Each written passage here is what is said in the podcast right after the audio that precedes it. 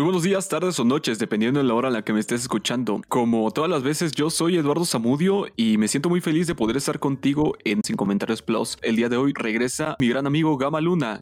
Los videojuegos es algo que se ha estado metiendo en la cultura pop fueron más o menos los 60, los eh, principios de los 70, los videojuegos empiezan a tener cabida porque ya teníamos sistemas computacionales que podían eh, hacer trabajos impensables para épocas anteriores.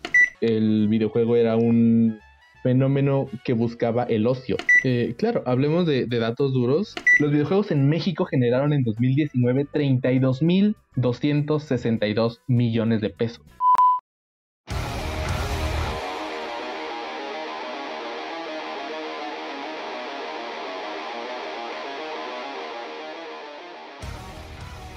Estás entrando a Punto de Control, un podcast donde no solo jugamos videojuegos, también hablamos de ellos. Comenzamos.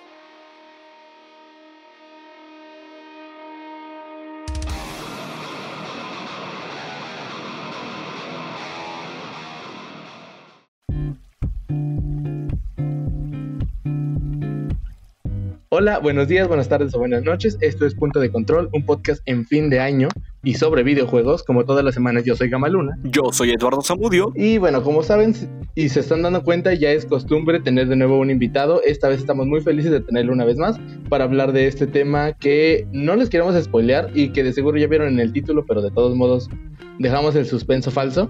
Eh, es bastante interesante y hay muchos juegos de los cuales hablar. Conrado, hola, mucho gusto de tenerte aquí de nuevo. ¿Cómo estás? ¿Cómo te ha tratado la semana? Cuéntanos. Hola, que viene, hola, que va mi gente bonita. Pues un gusto y un placer estar con ustedes nuevamente. Agradezco a Gama y a Eduardo por esta invitación. Una vez más a este podcast que es Puntos de Control. Muy bien, pues agradezco la invitación una vez más para tocar este tema con ustedes. Y pues, ¿qué les puedo decir? Gracias a Dios ha sido una semana ajetreada. Para mí es bueno porque, ¿cómo les diré? Yo crecí como una persona a la que le hacían todo, pero ahora al hacer mis mandados eh, disfruto mucho el salir a distraerme y hacer mis mandados. Muchos dirán, ah, que lo haga otro, pero yo disfruto haciendo mis mandados, la verdad ajetreado, ajetreado. No, pues qué bueno, eh, es un placer que estés con nosotros y que hayas encontrado un espacio en tu ajetreada semana para poder estar aquí platicando de muchos juegos de los cuales vamos a hablar. Y tu amigo Sam, ¿cómo estás? ¿Qué tal te ha tratado la semana? Cuéntanos. Venimos de una semana bastante navideña, pero eh, aún así hay muchas cosas de las cuales hablar.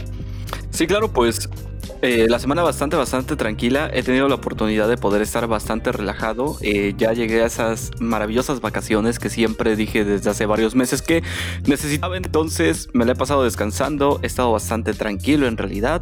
Y pues disfrutando de estas maravillosas fiestas. Eh, ¿Y tú, Gami, qué tal? ¿Qué tal ha tratado esta semana? Bastante bien, fíjate, de muchos quehaceres y cosas hogareñas, porque, bueno, como siempre, las celebraciones navideñas traen eh, muchas labores que generalmente se hacen muy, eh, no tan a menudo o simplemente se dejan para ocasiones especiales y esta es una ocasión especial. Estuvimos aquí en casa haciendo bastantes eh, ritos tradicionales de fin de año, entre ellos lo que es cocinar, hacer postres, hacer ponche, este, la cena navideña, cosas así, pero igual creo que todo tranquilo. Me di el espacio para jugar unas cuantas cosas nuevas y nada, espero que más adelante podamos compartir un poco de eso, eso que nos trajo esa semana anterior y que podemos o pudimos haber disfrutado. Eh, pero bueno, ya entrando directo en el tema central de este podcast, un tema que habíamos hablado desde hace bastante tiempo y decíamos, lo ponemos después, lo ponemos después, lo ponemos después. Y ahora fue el momento. Es un momento en el cual vamos a hablar de cosas de fin de año, eh, cosas que terminan como la reputación de muchos estudios que hicieron videojuegos e incluso el fin y catástrofe económica de muchas empresas. Estoy hablando de los juegos que fueron un fracaso, ya sea por su desarrollo, ya sea por su lanzamiento, ya sea por su resultado en ventas, pero que han sido una mancha negra en la larga lista de éxitos de esta industria que tanto amamos. Vamos a hablar de juegos bastante importantes y pues tenemos al final uno que es como el gran mito de, lo que es mm, de cómo no hacer bien las cosas. Y bueno, sin nada más que agregar, me gustaría empezar no sé, contigo, Sam. Dime qué te parece este tema. Em, es uno del cual hemos estado hablando casi desde el principio del podcast y hasta ahora podemos traerlo y hablarlo bien a detalle. Claro, Gama, bueno, pues mira, verás, es de estos temas que en definitiva duelen un poco tocarlo porque nos recuerdan a la perfección aquello que, que no se debe hacer. Por general, hablamos de aquellos juegos que marcaron tendencia, que hicieron algo bien, que destacaron de entre el resto y el día de hoy vamos a estar, eh, pues vamos a estar haciendo totalmente lo contrario, vamos a bajar hasta los suburbios, hasta el underground del mundo para poder desenterrar aquellas maravillosas heridas que algunas nos tocó vivirlas eh, de manera personal, otras no, otras sabemos que son históricas, pero que son ese tipo de cosas de que pues se quedan muy marcadas, porque recordemos que como en cualquier otro medio, pues no todo lo que haces te puede salir bien, entonces en el mundo del gaming es muy normal y creo que es un peligro constante que tienen todos los desarrolladores del hecho de que tu juego sea considerado el peor juego de la historia. A ver, es un título muy complicado de conseguir, pero que definitivamente el miedo siempre va a estar Y digo, es bastante importante hablar de esto porque yo creo que todos hemos tenido malas experiencias con juegos, todos nos identificamos con algunos de ellos y es que hoy no solamente vamos a estar hablando de juegos que nos hayan parecido malos, porque a ver, eh, yo puedo decir que un juego que no sea de un género que normalmente eh, juego, pues me parece malo. Pero hay juegos que definitivamente por donde le veas toda la comunidad los cataloga de esa forma, ya sea por sus ventas, ya sea por sus pobres gráficos, ya sea por su pobre historia, ya sea por muchas cosas. Es un cúmulo de cosas que hacen que un juego sea considerado malo. Es muy interesante el hecho de que vamos a estar dando algunos ejemplos y vamos a estar dando algunos análisis eh, un tanto superfluos quizás, no tan profundos como nos gustaría, de algunos de los juegos más míticos de toda la historia. Así es, creo que hay varios títulos que muchos preferirían ocultar y ya veremos que tal vez es algo, es una opción posible. Pero bueno, dime tú, Conrado, ¿qué opinas de este tema? ¿Cuáles son tus primeras impresiones antes de hablar de ejemplos y consecuencias de estos títulos? Pues la verdad, déjame decirte que muchos títulos cuando prometen algo al final no, no, cumplen lo establecido. Ya ves, a veces los trailers muestran una cosa y el producto final es otra. O sea, cuando ves y eso provoca que también sea un factor de que el, producto final sea un, declive para las ventas, desarrolladoras, etcétera. Bueno, voy a hacer una mención a esto, lo acabo de corroborar, muchas veces lo había escuchado. Recientemente por ofertas compré el Silent Hill HD Collection y la verdad, este, era un título que dicen, por tener el título Silent Hill en la portada, muchos decían, oh, promete, esto es Silent Hill remasterizado, pero, oh, sorpresa, audio desincronizado, la neblina no es neblina, y muchas cosas que no encajan, y al final fue un, fue el acabose para decir la franquicia Silent Hill, que es muy respetada. Eh, claro, igual vemos como muchos intentos de relanzar un producto al mercado pueden terminar de forma tan desastrosa como tú la mencionas. Creo que ese es uno de los eh, ejemplos o de las colecciones que más eh, ejemplifican de manera correcta eh, cómo fracasar teniendo un producto bueno. Pero bueno, dejando eso de lado, yo quería hablar de algo que tú, más, tú mismo mencionaste, algo que es lo que te presentan en trailers y cómo muchas veces no es lo mismo a lo que te presentan en el producto final. Y ya eso sería entrando de una vez con, con, el primer título que quiero ejemplificar o que quiero poner de ejemplo. Generalmente empiezo con el contexto histórico, pero el título del final está relacionado con todo este proceso de historia, entonces vamos a dejarlo para el final como un... Eh, la última piedra que llevó a la catástrofe que, que se vivió hace algunos años entonces empiezo más o menos por adelante. En 2014, 2015, EA, de la mano de uno de sus estudios más exitosos, que es BioWare, presentó un tráiler de un juego que se veía muy, muy, muy interesante. ¿Qué era este videojuego? Era una especie de mundo abierto, extraterrestre, mezcla de Destiny con Iron Man.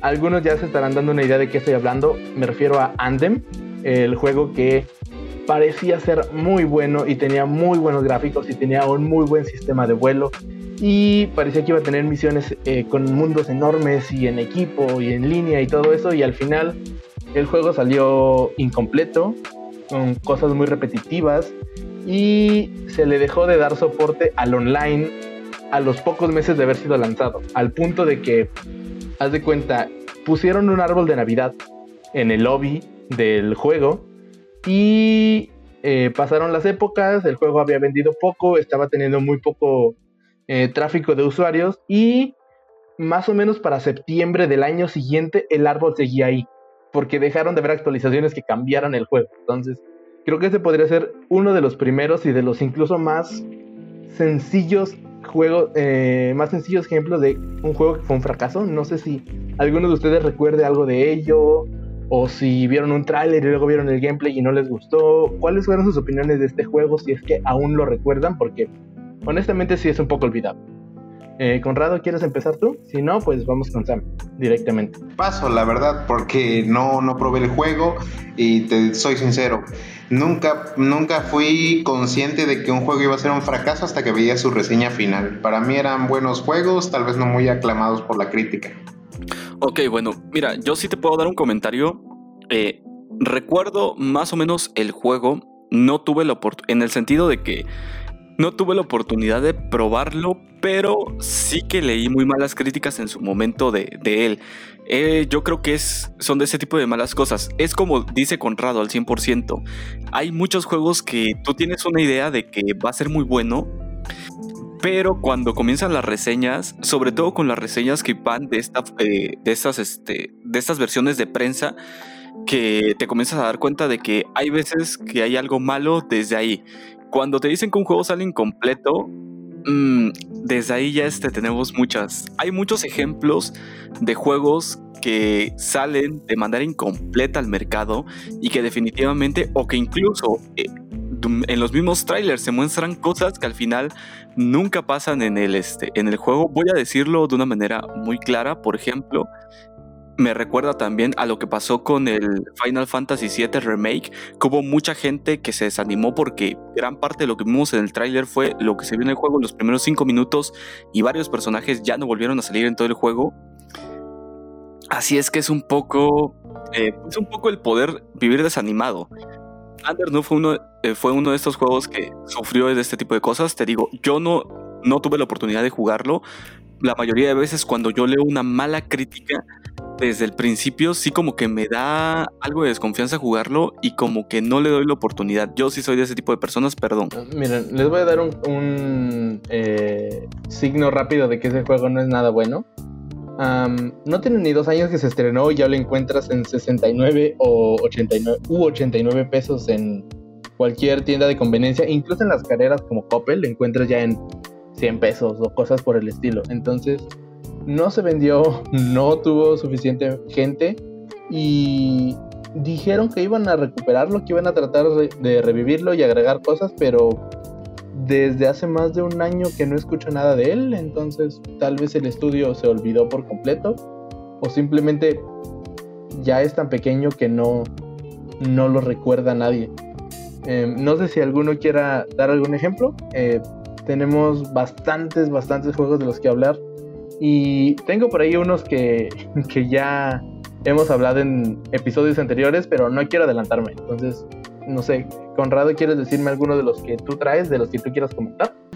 Bueno, sí, tengo algunos, pero también voy a comentar uno reciente que he tenido la gracia de observar y jugar desde sus inicios, que prometía mucho, pero al final de cuentas como que estaba flaqueando y es un claro ejemplo, Gears of War y con su batuta de Coalition, por así decirlo, porque Gears of War lo he visto y han querido meter cosas para querer rescatar algo que tal vez es insalvable porque pues como todo juego empezó bugueado, no han corregido algunas cosas y prefirieron quitar otras pensando que eso va a mejorar algunas cosas, como por ejemplo ya quitaron que no podemos ser 5 contra 5, quitaron ahora vamos a ser 4 contra 4, quitaron algunos modos de juego importantes que la gente usaba, metieron cosas que no a la gente no le gusta y siento que eso está provocando su declive, pero aquí voy a hacer mención porque traje un poco de algún listado de juegos aquí Aquí, por ejemplo, está Dai Katana y dice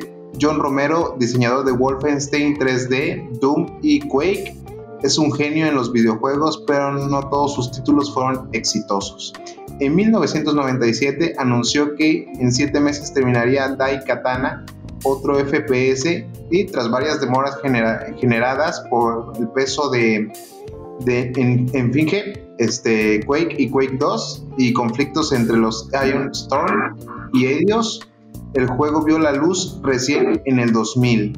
La mala calidad y la crítica en ventas transformaron otro gran, en otro gran fracaso. Y la verdad, sí, porque en el tiempo decían que el, gameplay de Daikatana lo vi, es muy monótono, muy aburrido para algunos, pero si eres fan del sigilo, tal vez te llame la atención. Para mí es uno de esos juegos que pasaron completamente desapercibidos. Llega un momento en el cual eh, el hype caduca y simplemente dejas de buscarlo, dejas de interesarte en él y creo que ese es uno de los juegos que sufrió uno de esos síntomas. Una lástima, pero pues esperemos que el diseñador tenga una forma de recuperarse y algún otro proyecto que le lleve a tener una mejor recepción por parte del público que tanto le gusta lo que está haciendo. Eh, no sé, Sam, si tú tengas algún comentario de este juego o quieres darme alguno de tus ejemplos, el micrófono es completamente tuyo. Ok, primero yo quiero profundizar un poco más con el ejemplo de Gears of War. ¿Por qué? Porque yo considero que después de Gears of War 3 eh, comenzó la decadencia de toda la saga. En el sentido de que, a ver, Gears of War 1 es histórico. Para los que no lo sepan, Gears of War literalmente inventó el sistema de cobertura como lo conocemos hoy en día. O sea, este sistema de que tú te acercas a un objeto, te cubres, sales, apuntas y disparas, lo inventó Gears of War. Literalmente fue el primer juego que lo incorporó al 100%, que lo hizo de una manera efectiva y que funcionara. Entonces, Gears of War 1 para mí es un juego muy, muy histórico. Además, vamos, hay que admitirlo, las primeras tres entregas son buenísimas. Tienen algunos momentos muy icónicos. Creo precisamente hoy en la mañana que, que eh, le estaba compartiendo a Gama eh, la muerte de María y la muerte de Dom, que para mí, si me preguntas, la muerte de María es una de las cosas que me rompen mi corazoncito en mil pedazos. Entonces, Gears of War, las primeras tres entregas fueron buenísimas, involucraban más allá que solo tiros, tenían se importaban por la historia, te trataban de narrar una buena historia. Y sinceramente después de eso yo noté que flanquearon mucho en ese tipo de cosas a partir del siguiente juego. Y bueno, es una pena que la verdad a mí me da mucha, mucha tristeza porque sí he tenido la oportunidad de jugar los, eh, los primeros, no creo que incluso ya los más recientes también los he podido jugar. Y bueno, es algo que desgraciadamente espero que se pueda recuperar, pero si no, pues quedará en aquello que fue. Y aquí yo quiero agregar uno, eh, un juego que a mí no me gustó para nada. Tuve la oportunidad de jugarlo creo que nada más en dos ocasiones y lo pongo como un muy mal juego. ¿Por qué? Porque es exactamente los mismos que hicieron Alien Isolation. Y incluso es el predecesor de Alien Isolation. Me refiero a Alien Colonial Marines, si no me equivoco ese juego, Dios mío, era eh, malo por donde lo vieras. O sea, de verdad es, eh, no sé, tienes, tienes una colonia de Marines en un eh, mundo lleno de aliens. Tienes la fórmula perfecta para poder hacer un buen juego de acción, pero no, era un juego que estaba totalmente bugueado, eh, tenía muy mala inteligencia artificial, los aliens a veces te podían pasar encima y literalmente te quitaban así como de, hasta un lado por favor, voy a pasar, voy a seguir caminando, a veces te atacaban sin motivo, a veces te aparecían de la nada, a veces se volvían invisibles, o sea, tenía muchos problemas. La jugabilidad era mala, además de que tu personaje era muy invencible. Se supone que estabas enfrentando a las criaturas más letales del universo y aún así los podías matar de una manera muy fácil. Luego, la edición coleccionista traía, si no me equivoco, una figura de, de, una de las cosas que menos aparecían en todo el juego. Y era una figura totalmente fija que tenía muy pocos detalles, que se vendía muy cara además, y una copia física del juego. Literalmente ese juego lo llegaron a regalar en muchas tiendas porque no se vendía. O sea, fue un asco total. Y ese, exactamente esos mismos desarrolladores, la misma empresa, exactamente el mismo equipo, después hizo Alien Isolation. Entonces, yo creo que Alien Colonial Marines se merece un muy, muy, muy mala calificación por el hecho de que sí pudieron haber hecho algo bueno y no lo hicieron. No, por supuesto. Y seamos honestos, el trabajo en, en, cuanto a la producción y distribución del juego fue, como tú lo mencionas, bastante problemática. pero uno de los detalles que se me ha hecho curioso, y porque yo también tenía este juego entre mi lista, es una nota que salió recientemente, me parece que incluso salió este año, de alguien que encontró una forma de eliminar muchos, no todos obviamente, pero muchos de los bugs en cuanto a inteligencia artificial del xenomorfo y de todos los demás NPCs, era una falta de ortografía en el código. Alguien, en vez de escribir dos puntos o un punto y coma, algo por el estilo, escribió una coma, coma común, suelta, y eso causó un problema de programación en muchos de los, de los NPCs. Entonces, son detalles que se te pasan y que muchas veces al ser tan, tan, tan pequeños es prácticamente imposible que los encuentres. Pero bueno, el que haya sido un accidente difícil de encontrar no lo salva de haber tenido un mal lanzamiento por esa y muchas otras razones. A mí también me, me parecía curioso porque tenía todo para funcionar, pero simplemente fue víctima de todo lo que pasó dentro del estudio durante y después del lanzamiento y pues nada, quedó como uno de esas marcas imborrables tanto para el estudio como para la industria como incluso para la franquicia del videojuego porque muchas personas no se atrevieron a comprar eh, títulos posteriores a este por el mismo pasado que tenían. Creo que siempre da miedo que un juego salga mal y que el siguiente lo compres y también salga mal, sobre todo cuando las devoluciones son un problema o eh, tardan mucho en llegar a actualizaciones o en un momento en el cual las actualizaciones ni siquiera llegaban o ni siquiera existían, entonces es difícil, es bastante complicado. ahora, yendo a otro título, un título bastante reciente, eh, creo que demasiado, la herida todavía está fresca, eh, y que parecía muy bueno, parecía algo que, bueno, a ver, déjenme rebobinar porque creo que estoy mintiéndome a mí mismo para no dejarlo tan mal. En 2017 se anunció que Square Enix y Crystal Dynamics estaban haciendo un juego de Avengers y que iban a tener noticias muy pronto. Un año después anunciaron que iba a ser historia, pero que también iba a tener multiplayer, que iba a ser un juego como servicio y que estaría lanzándose para esta generación en años posteriores. ya sabemos qué es lo que pasó, salió este año y tuvo muchos problemas. Si bien tuvo ventas más o menos decentes, el juego prácticamente nació muerto.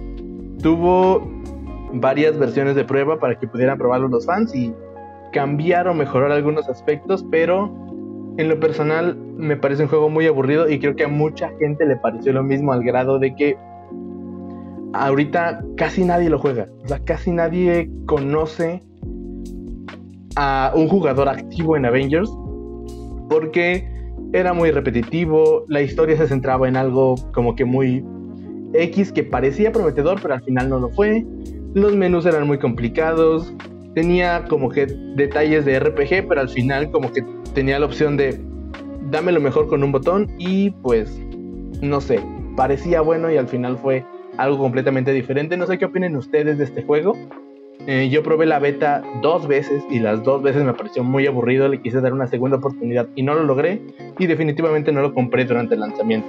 Bueno, te voy a decir algo que observé también de Avengers. No lo jugué, también no tuve el honor de el honor o el disgusto de jugarlo, pero pude notar que mira, ahorita incluso ya está a mitad de precio, ya le dieron su oferta, su respectiva oferta. Y hace poco eh, pude leer una nota que, pues la verdad, para Square Enix significó el juego de Avengers una, una pérdida. A fin de cuentas, no muy grande, pero una pérdida. Y la verdad, siento que los fans se disgustaron por el cambio físico de los personajes o que ni siquiera hayan respetado su doblaje de las películas o etcétera. Siento que ese fue un factor en contra. No, claro, era un producto completamente ajeno al universo cinematográfico de Marvel, pero creo que la gente ya se había casado con eso y también hubo un problema de comunicación al momento de decirles claramente que no era un juego del MCU. Y bueno, ahí hay consecuencias bastante graves. No sé, Sam, si tú tienes la oportunidad. Contigo había platicado fuera de podcast que parecía un buen juego en sus últimos trailers y después de ver gameplays creo que quedamos los dos un poco decepcionados. ¿Me equivoco? Es correcto, Gama. De hecho, eh, pues creo que hablamos de, ya hablamos en alguna ocasión de todos los problemas que tiene este juego que tan cariñosamente llamamos el juego del Log Avenger. Y este, y bueno, problemas eh, son muchos. Yo creo que este es un claro ejemplo de lo que siempre digo y nunca me voy a cansar de repetirlo. Es un juego que lo mató la expectativa. Yo creo que pudieron haber hecho muy buenas cosas con él en el sentido de que vamos, Los Vengadores es algo que está muy presente en la cultura popular. O sea, podemos ver cuánto dinero mueven las películas. Entonces yo creo que pudieron haber tomado mejores decisiones para poder agradar. Digo, al fin y al cabo, a menos de que tu compañía sea totalmente ciega, te vas a dar cuenta de que hay cosas que no van. Por ejemplo, en el momento en el que te des cuenta que tu juego es repetitivo, puedes hacer algo para compensarlo. Si te das cuenta de que eh, la historia del juego pues no va como tal, digo, me imagino que dentro de la misma compañía quiero creer, quiero creer que existen personas que testean ese tipo de cosas. O sea, gente que de verdad le gustan los videojuegos y que checa ese tipo de cosas y a los cuales se las pasan mucho antes de que siquiera exista una beta o algo por el estilo, como para que los vayan checando, vayan fijándose esos aspectos y no sean solamente cuestiones de, pues es que para ahorrarnos tal, eh, tanta cantidad de dinero.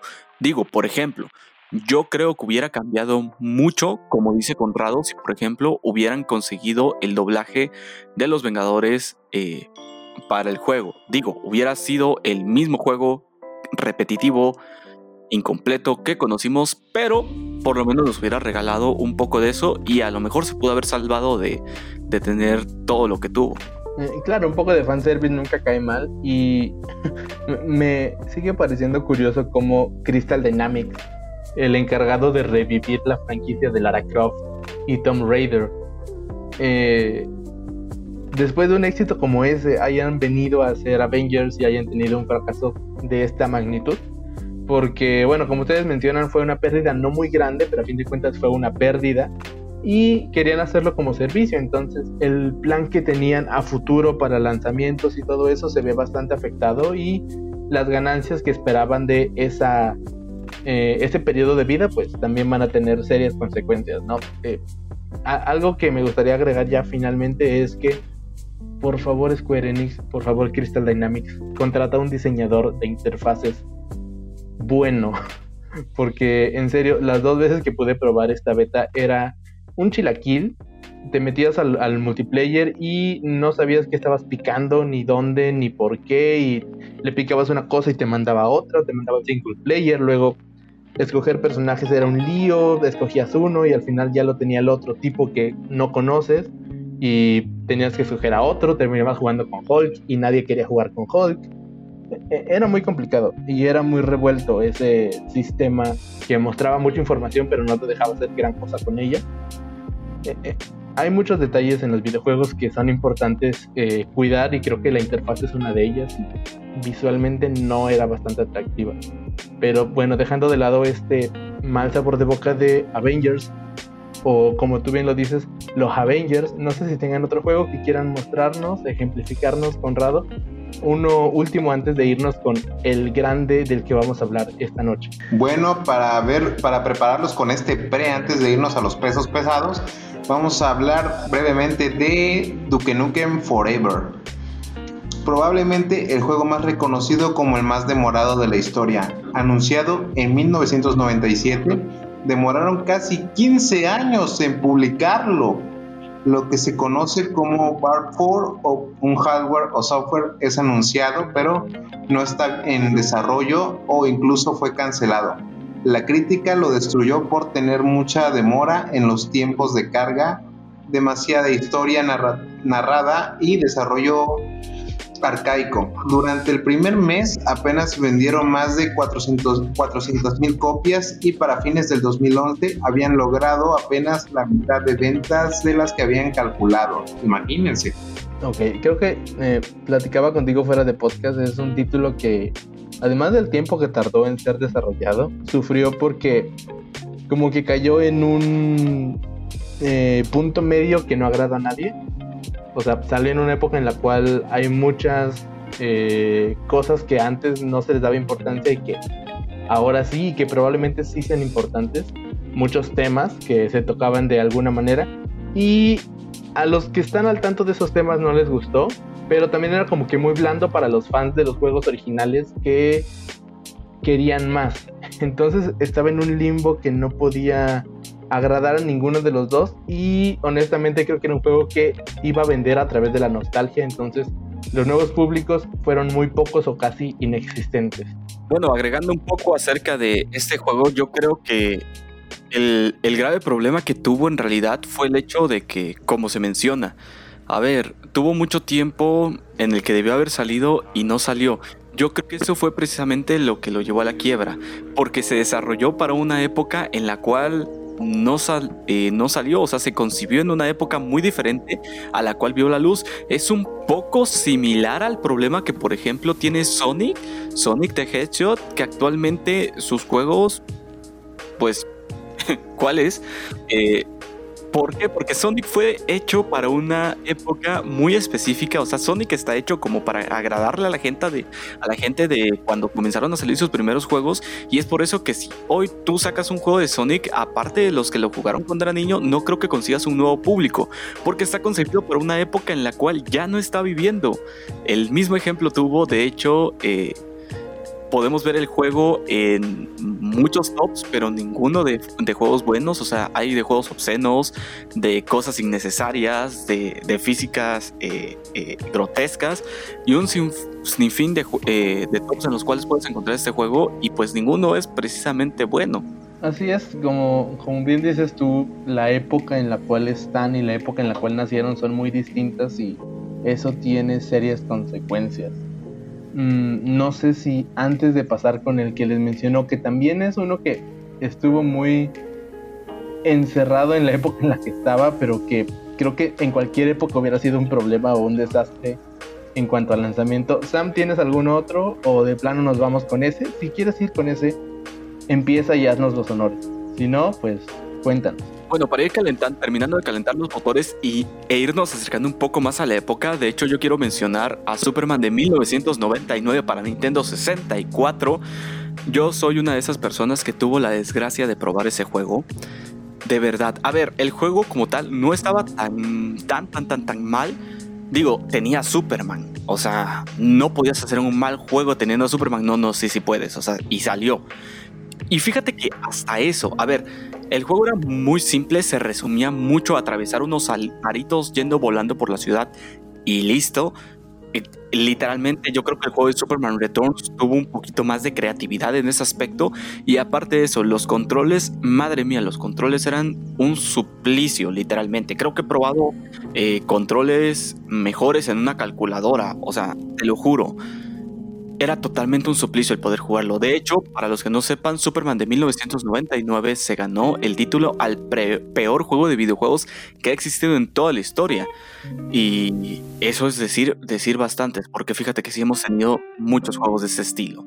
Y bueno, ya acercándose muy poco a la época, está el juego que, eh, del cual vamos a estar hablando y que de hecho eh, es uno de los tantos temas que a mí me encantan. Y por favor, yo creo que Gama, haznos los honores para bueno, no sé si son honores, creo que son antihonores de anunciar el juego del cual vamos a estar hablando largo y tendido en lo que queda de este episodio. Es para mí un deshonor sobre mí, mi familia y mi vaca hablar de este juego. Y es que fue, creo que como decía hace rato, la última piedra de una avalancha que venía sobre la industria del videojuego. Ahora sí vamos a hablar de contexto histórico. En los 80s los grandes del mercado eran Atari y Sega.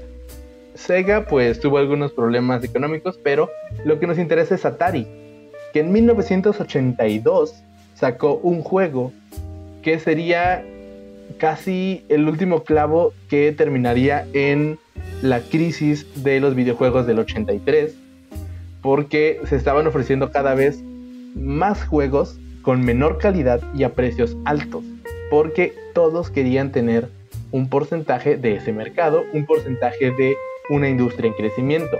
¿Qué pasó? Muchos juegos empezaron a salir con un mes de tiempo de producción, dos meses de tiempo de producción o mucho menos tiempo y no cumplían las expectativas de los usuarios, pero tampoco cumplían las expectativas de los creadores. Sin embargo, quienes ponen el dinero, los inversionistas, las empresas, los que quieren dinero, estaban felices de tener un ingreso constante. Entonces, este juego se nutre un poco de todo ese contexto y se nutre de una de las películas más conocidas de Steven Spielberg, que es ET.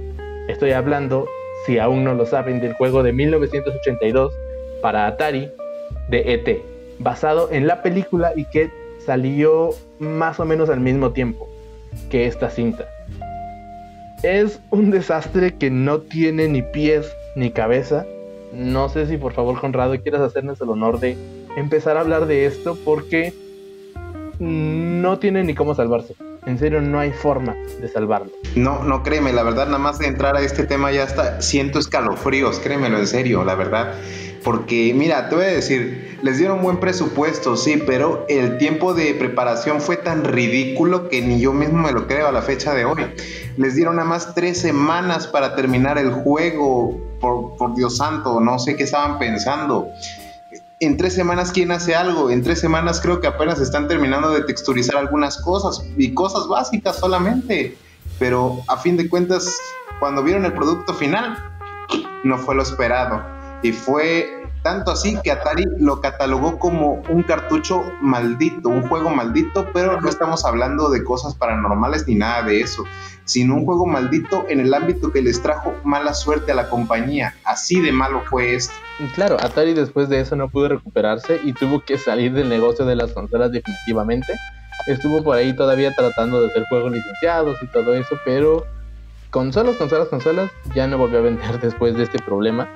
Mm, como tú lo mencionas, era un serio problema y generalmente han visto que estamos poniendo portadas diferentes para cada episodio.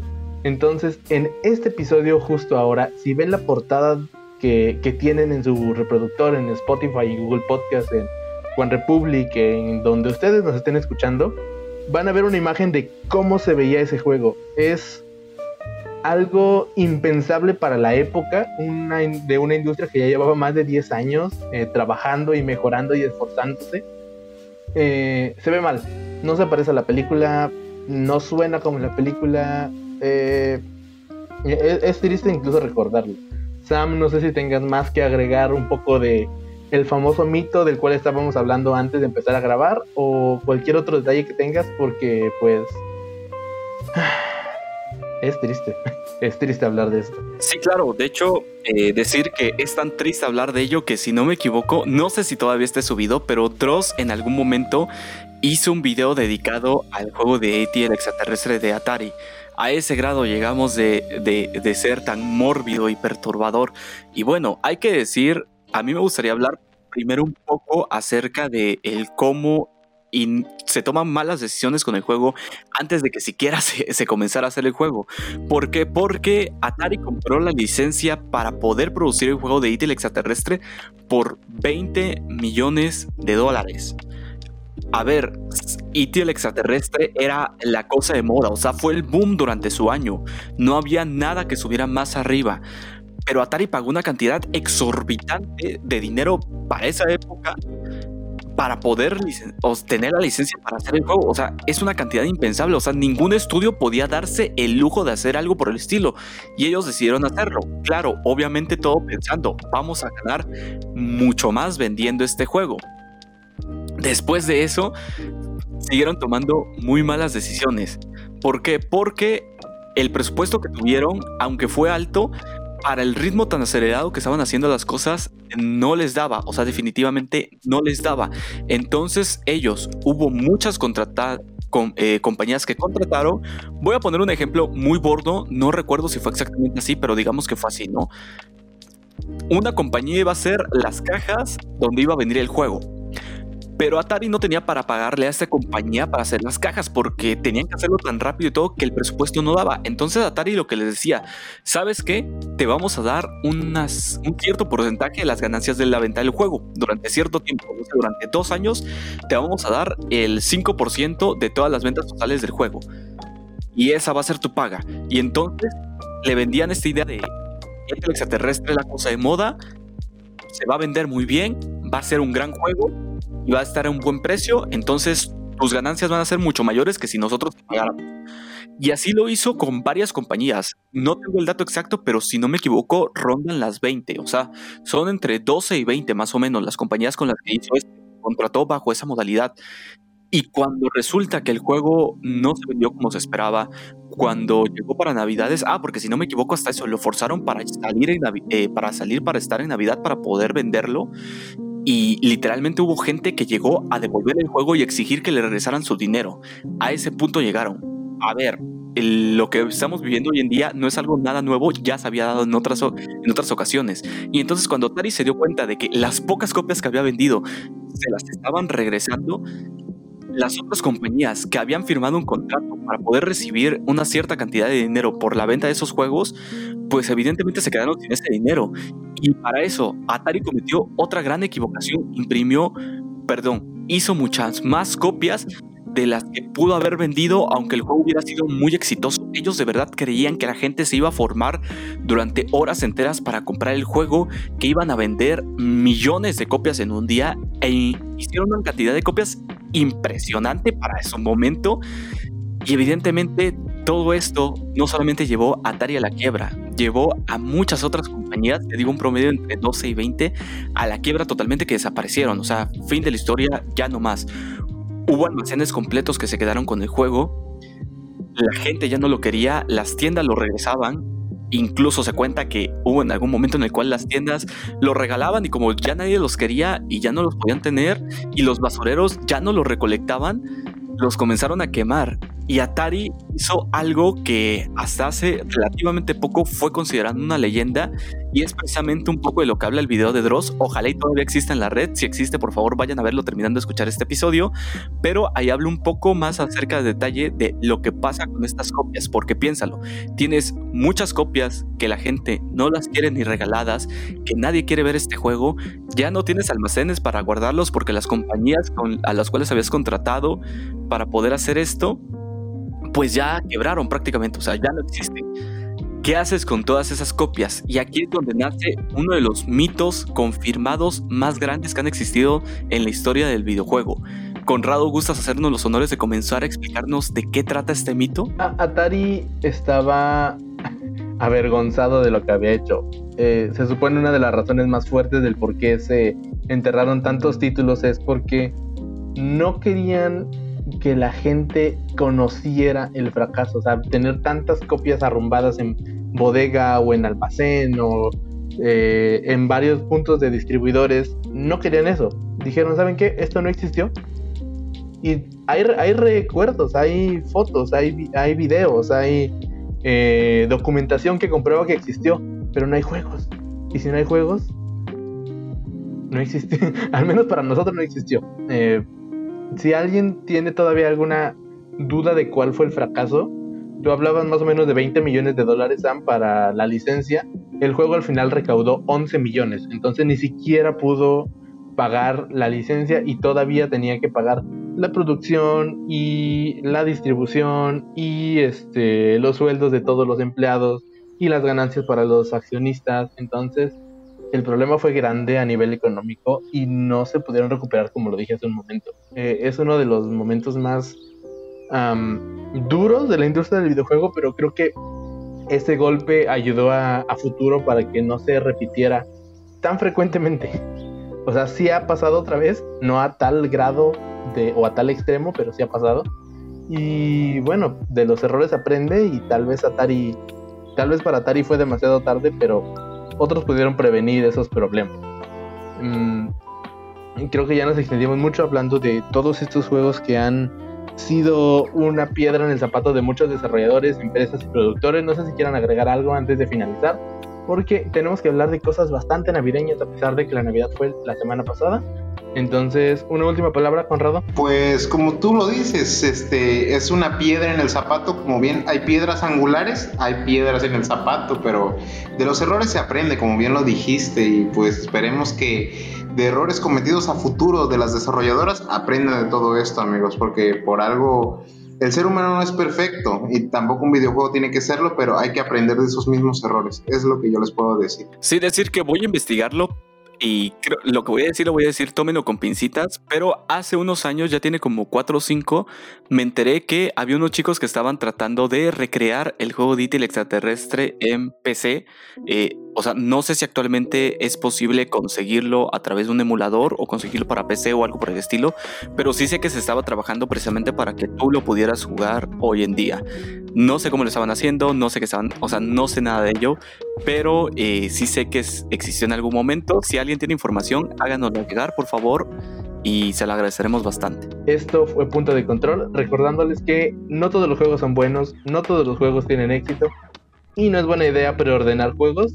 Nosotros regresamos.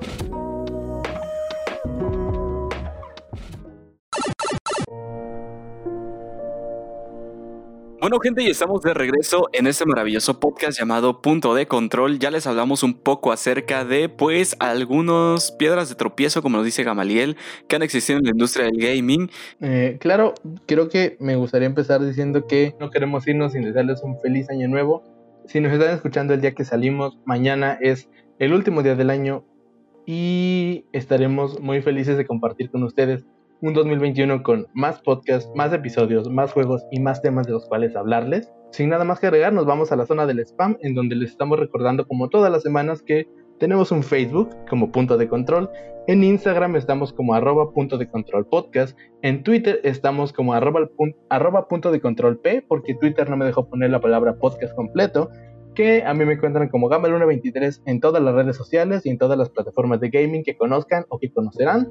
Y sin nada más que decir, los dejo con Sam para que haga el spam de sus propias redes sociales, de su podcast y para que nos hable un poco del audio que escuchamos al inicio de este episodio, justo antes de la entrada. Amigo, el micrófono está todo. Bueno, Gama, muchas gracias. Eh, pues bueno, decir que como siempre yo comparto todo mi contenido a través de mi página de Facebook. Simplemente soy como Eduardo Zamudio. De todos modos, como ya saben, el link estará en la parte de abajo de la descripción de este episodio. Y efectivamente, Gama, pues me complace mucho decirles que como ya les habíamos dicho hace unas 3, 4 semanas, me parece, eh, pues yo tengo un podcast que se llama Sin Comentarios Plus, en el cual hablo acerca de temas de relevancia actual de eh, situaciones que se generan día con día. Y en esta ocasión tuvimos la oportunidad de platicar entre Gama y yo acerca de eh, lo que es el mundo del gaming desde un punto de vista económico, cultural, artístico, incluso social, desmentir algunos mitos de los cuales ya hemos estado hablando a lo largo de todo este podcast y es básicamente un resumen un tanto más estructurado y serio, por así decirlo, de lo que hablamos semana con semana en este maravilloso podcast. Entonces, si te gusta o lo que escuchaste al principio o el contenido que subimos normalmente acá, te recomiendo que lo vayas a escuchar y porque seguramente te va a gustar. Hablamos de temas muy, muy interesantes y Gam es una persona que conoce bastante acerca de este tipo de cosas.